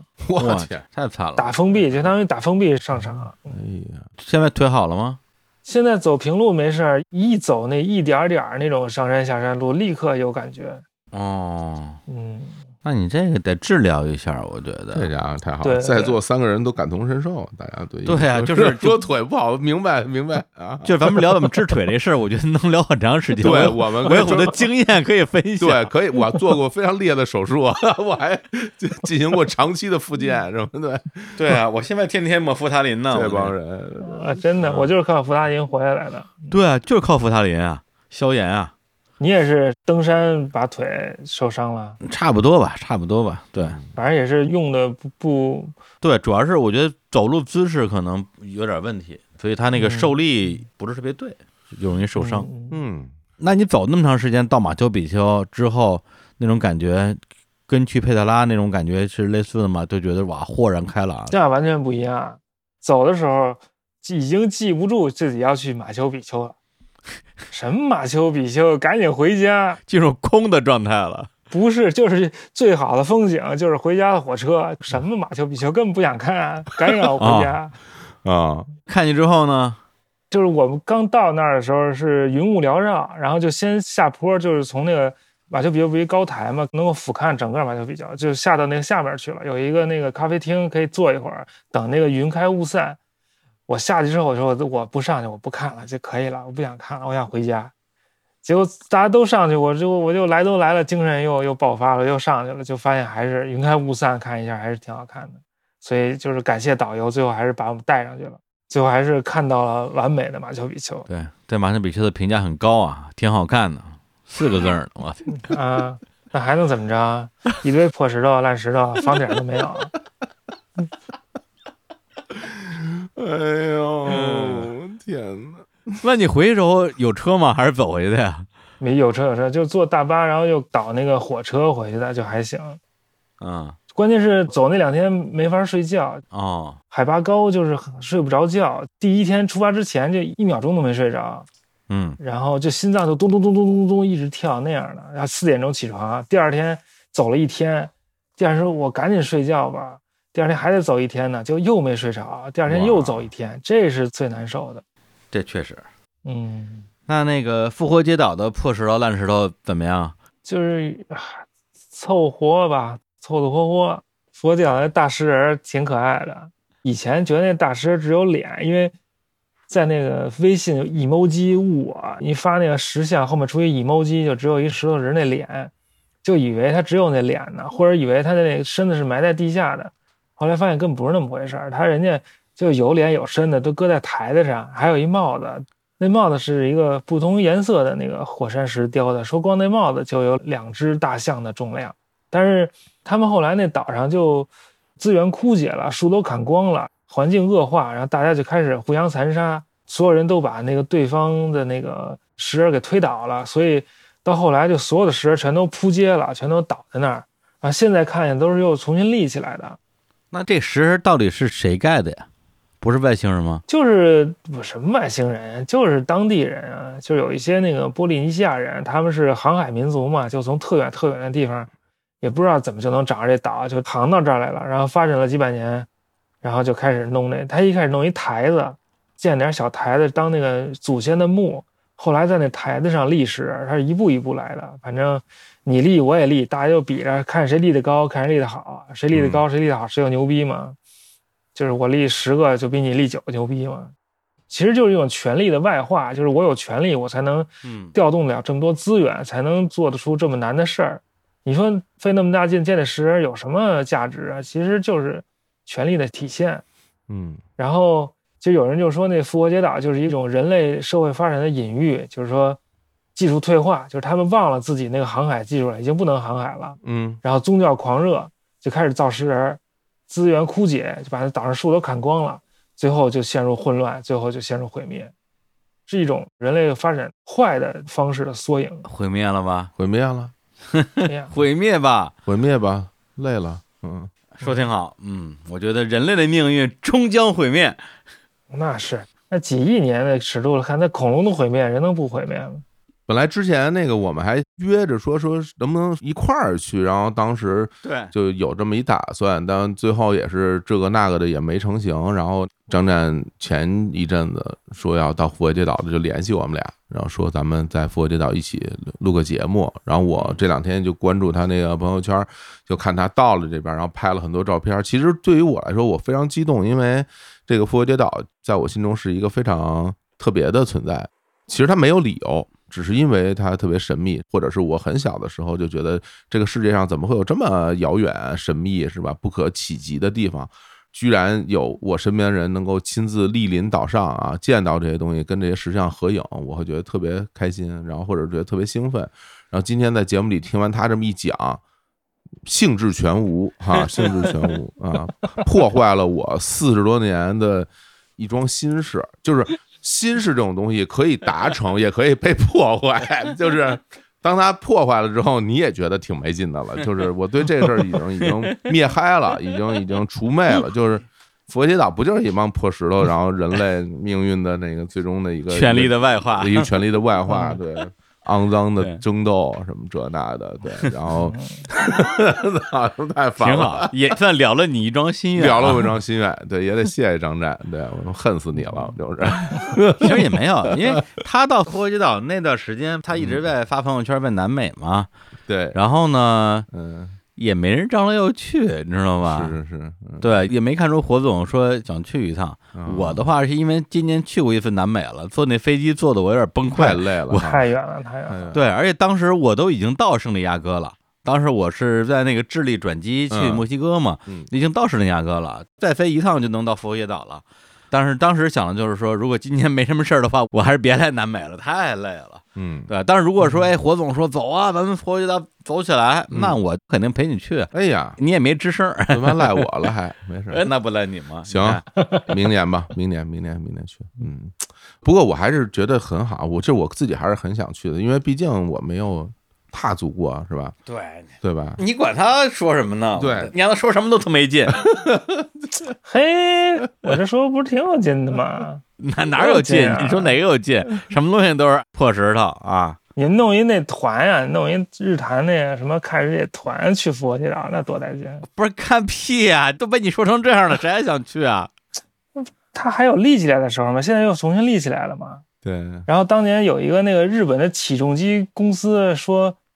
叫什么野，反正特厉害的，最好的。这也，他说每年要捐钱，嗯然后就是大家投票，就说我们捐那个复活节岛吧。就突然就有一艘船弄一起重机到复活节岛，说：“哎，哥们儿，我给你这起重机。”然后就又在日本募捐，运了一个石过去去大阪，然后日本人民就踊跃捐钱。九二年的时候募了一亿日元， 嗯，他们就有钱就可以修复一大堆遗址，就挺好的。哦，因为日本动画片里那会儿有好多复活节岛的元素嘛，所以日本人也都知道这个事儿。嗯等于是修复了一大片佛节岛的遗址，是吧？就是日本人到这儿来，然后就他把那个塌了的那个石像就给立起来了，哦把那个碎的都给粘起来了，哦，就恢复成他们原来那样了。哦对，所以你现在看的最有标志性的，就一串十五个石人都立着那个，那就是日本人给弄的。你现在录音这个地方，因为你现在在一个房子里哈，应该是宾馆还是哪儿？你现在这儿距离那个石像大概有多远？这个石像是在岛的各处都有分布，哦就是它每个那个家族都要立自己的嘛。这离我最近的就走路两分钟就能到。哇，那你还挺呃要不帅然的。啊走出去 给我们看看，我天，离这么没信号，没信啊号，哦啊，对，出去没信号了。而且都黑了。啊哦，对你这边是晚 上，我一会儿给你录一视频，对，一会儿一对晚上出去看看，看对什么样儿，还是很浪漫。我觉得佛节岛的这个感觉和我看村上春树小说其实是有很大的相似之处的，会给人一种遥远的，然后又脱力的，就是那种那种那种那种感觉，嗯，想多了啊，这是特破啊，特破。 又破又贵，现在岛上有绿化了吗？树啊什么之类的。有一点树啊，有一些树，因为进入现代社会了嘛，嗯，不光有树，还有星链的。马斯克星链这儿都用上了，我现在就用的是星链。但这儿这个岛上现在就主要就旅游业嘛，所嗯以也不搞石像了，大家也不信那以前的东西了。嗯嗯其实说白了还是吃老祖宗的饭嘛，就是老祖宗虽然是，闹腾来闹腾去，最后还是给后代留下来这些遗产，嗯嗯嗯。嗯也给全人类留下了这些遗产吧，相当于。哎，是不是等于说佛节岛上的原住民已经没了，是吗？呃，有是有，但人数比较少了，哦因为他后来还被人被秘鲁还是什么人，就是抓奴隶抓走了好多，然后抓走了好多又给放回来了，但是放回来这些人又得了什么天花啊，就那种传染病什么的，哦那又死了一大批，反正百分之九十以上都死了，感觉。哦，我听说好像最少的时候人数就几百人，两百多人还是多少人，现在可能又慢慢恢复点儿。岛上还有吗？明显看着是这种有有有，恢复了一些，哦嗯，但是也很多都是那个治理人，啊，治理人过来干活的，因为这边工资比比较高嘛。嗯嗯，嗯还挺酷的，嗯那你今年接下来还有啥计划啊呀、本来计划是去新西兰，但新西兰申请签证申请有点晚，可能签证下不来。我离开复活节岛之后，新西兰签证没有，就只能飞那个夏威夷了。嗯我从夏威夷开始往西走，走这个大洋洲的这些小岛，看看二战太平洋战场的一些遗迹，看看那个日本的沉船。嗯因为我为这事儿还学了那个高级潜水证，就是可以潜到三十米的水下，想看沉船，还想看那个当年波利尼西亚人，就是那个航海民族留下的一些遗迹，他们怎么航的海，我想研究一下这事儿。嗯去什么斐济呀、啊汤加呀什么的，新西兰啊呀什么的，还想去那个所罗门群岛看那个瓜达卡纳尔岛，当时就美军跟日军那个争夺的一个焦点，还想去那个巴布亚新几内亚，那儿有一个日本的指挥部，嗯还想去菲律宾。菲律宾不是麦克阿瑟说什么我又回来了，菲律宾完了基本上就可以了，就准备回国了。嗯，感觉剩下都是在这个大洋上了哈，对对对，浩瀚的大洋是赌场，嗯哎，那你说你走这么长时间啊？因为这问题，我当时在纽约的时候，咱们吃烤肉，我也问过你，就是一个人啊，因为很长的一段路都是一个人，这一路上你不会觉得寂寞吗？就是我这个其实不是老一个人，我有的时候是有旅伴儿的，就是一段儿一段儿，有时候有旅伴儿，有时候没旅伴儿。他是一个人和几个人一块儿这种花搭着的，所以也不是一直一个人。嗯第二个就是我一个人的时候，我其实也挺享受的，而且一个人就有好多时间可以打星际，跟人在一块儿没法打星际。但这是玩笑话，我在路上也开了一档播客，就叫那个阿达希尔漫游世界。嗯录录播客，讲讲自己的这个所见所闻，同时还大量的听播客，哎，当然就是听日坛公园首当其冲，对吧？ 哇，然后就是还听火总的另外一档节目叫《雨雨》啊，雨哎雨呀雨，什嗯么呀啊，反正路上有很多坐大巴呀、坐飞嗯机那些时间，都是听播客打发的。而且我其实教课有时候还要上课，有的时候我我一个星期每天都有课，或者只有一天没课，嗯我在那个中东的时候还学西班牙语，每周学两次，反正反正就是自己搞得还挺忙，我就觉得我是出来躺平的，怎么就弄得那么忙啊？所以就没有功夫感到孤独，其实，嗯而且还要计划接下来的旅行啊，其实脑子里有好多事儿。嗯，我觉得我其实挺佩服张战一点，就是因为我今年也出去玩了两趟，基本上我出去就是我带的这个行李至少啊，就是一个差不多得三十寸的箱子，再加一个二十寸的箱子，可能再加一个随身的背包，我就能把我平时吃穿住用，而且能让我不管在哪儿都过得比较舒服的东西都带上。结果我在那个纽约见张战的时候，张战就一个双肩包，一个手提包，就连个箱子都没有，你就带这么点东西走了两年，去了那么多地儿一年多，对，而且我还随走随扔，啊！我就书包里有个电脑，有几本书，然后包里有点衣服，有一个那个 Switch，哦，就那么点地儿还带游戏机呢，这还是现买的，在那个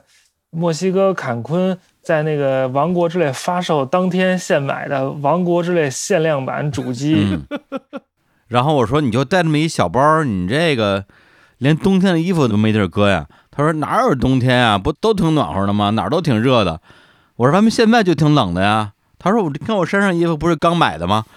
感觉就是对完全活得非常的嗯买了件风衣，结果到美国南部就给扔了，就让我同学给我扔了。啊脱了风衣就去了加勒比海。啊，就天儿热了就扔了，冷了再买。对对，到库斯科又买了件毛衣，现在就穿上这毛衣呢。嗯就没什么，就有点衣服，就点书，没了。还我还需要啥？我现在那书都寄过去了，现在就带一本书了，就剩带一本书，我也不咋看，反正，对主要是看电脑上的书嘛。对，所以正如张震老师给的大纲里边的第二十三条所说的，说走就走，上路只需要勇气。啊，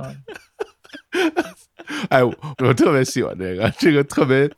有一种 old school 啊，那种那种复古感，而且另外一种就好像张战给钱了似的，然后我们要按照他这个东西去推流程啊，但实际上没有，但这个感觉真的很好啊，很妙。你这属于报幕式主持，对啊，对对对对特别有意思啊，这非常好玩啊。这除了跟你，我们也跟别人不好意思这么搞。嗯这个其实说的是，我其实听过其他的节目，就也有人说什么旅居国外啊，需要多少钱什么的，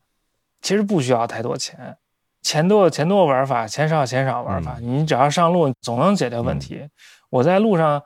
在伊拉克见到了三个旅游博主，女生嗯，二十多岁，个个都花枝招展，长得贼美。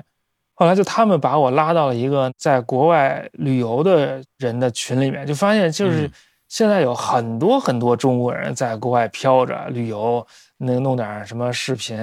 就瞎挣点钱，反正也不回国，就是瞎转悠，哪儿不要签证就去哪儿待着，嗯待满签证时间内换个国家。然后那个那个群里面基本上就是交流省钱信息的，就怎么省钱，怎么换钱省钱。我不需要省钱，所以我待两天就出来了。但是我就知道，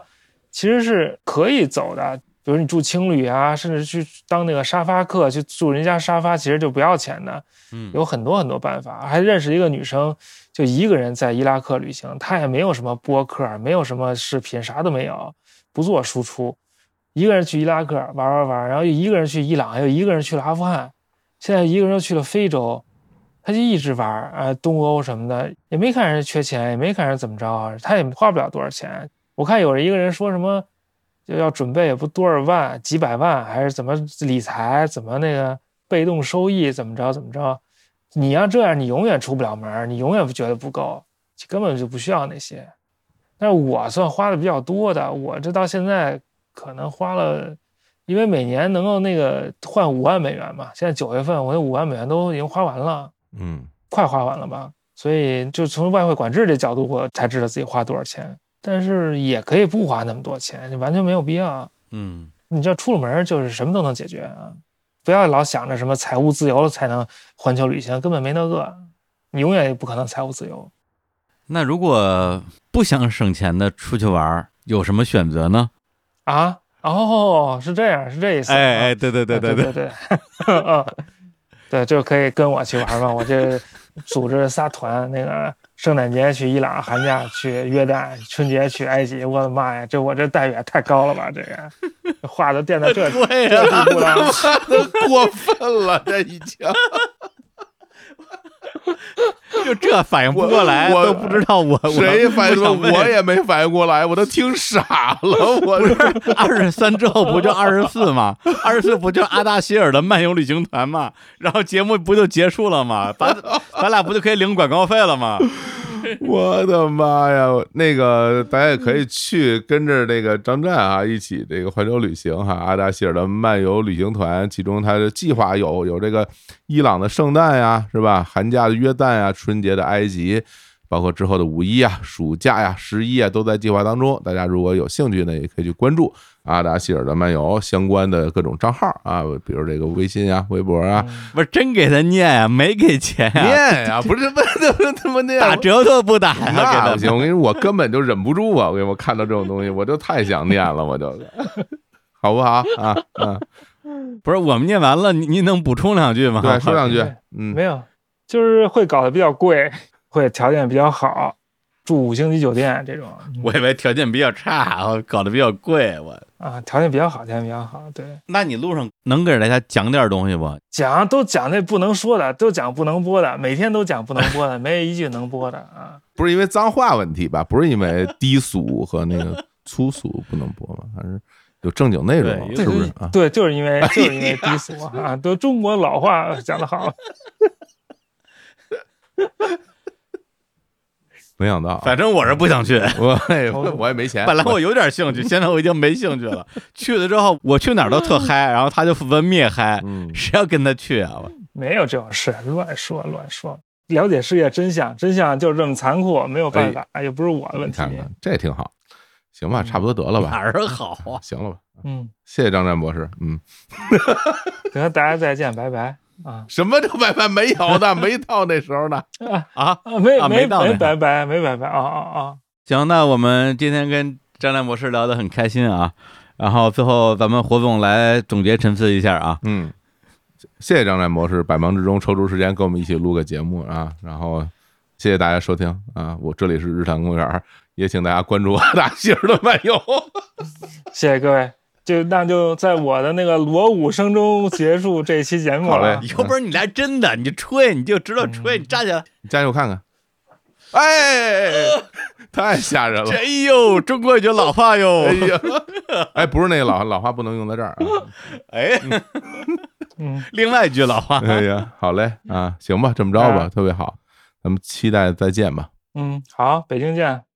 不是上次他录完节目之后，大家说，哎呦，真期待跟张楠博士的下次相会。是，这次我觉得大家可能不是很期待。啊可以，了，就是对。如果你们再喜欢的话，就完全能感觉出来你们对于节目内容的那种没有底线的啊，没这 有种底线。这种选择啊，听这些东西，然后就追捧一些嗯，嗯奇怪的人啊，也低俗的对人物，太啊低，俗了。行行啊，好，很开心啊，很开开心啊这一片嗯聊聊点儿啊，再见，再见，嗯，再见，拜拜拜，拜，拜拜拜拜，拜拜，拜。嗯拜